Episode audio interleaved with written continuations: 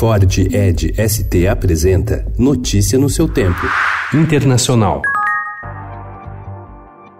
O compromisso mexicano de barrar o ingresso de centro-americanos para evitar a imposição de tarifas pelos Estados Unidos tem provocado instabilidade no governo do presidente esquerdista Andrés Manuel López Obrador. Ontem, o chefe do setor de imigração, Tonatiuh Guilhem, pediu demissão. Ele é o sétimo funcionário de alto escalão a deixar o governo em seis meses.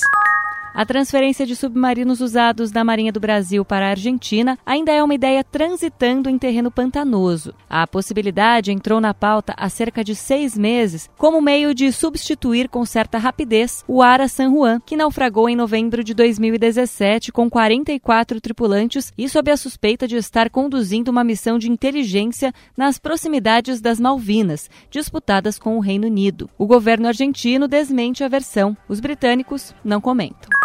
A alta comissária de Direitos Humanos da ONU, Michelle Bachelet, fará uma viagem oficial à Venezuela na semana que vem e manterá reuniões separadas com o presidente Nicolás Maduro e o líder da oposição Juan Guaidó. A libertação de presos políticos foi essencial para que ela confirmasse sua visita. A viagem foi criticada por parte da oposição por ser um reconhecimento do regime chavista.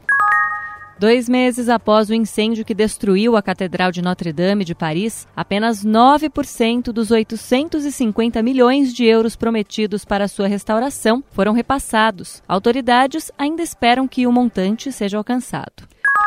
A agência de inteligência militar do Pentágono acusou ontem publicamente a Rússia de conduzir testes nucleares irregulares com ganhos de tecnologia proibidos nos acordos assinados entre Moscou e Washington. Isso levaria, na prática, à criação de armas atômicas mais potentes. A chancelaria russa considerou a acusação uma provocação. Notícia no seu tempo. É um oferecimento de Ford Edge ST, o SUV que coloca performance na sua rotina até na hora de você se informar.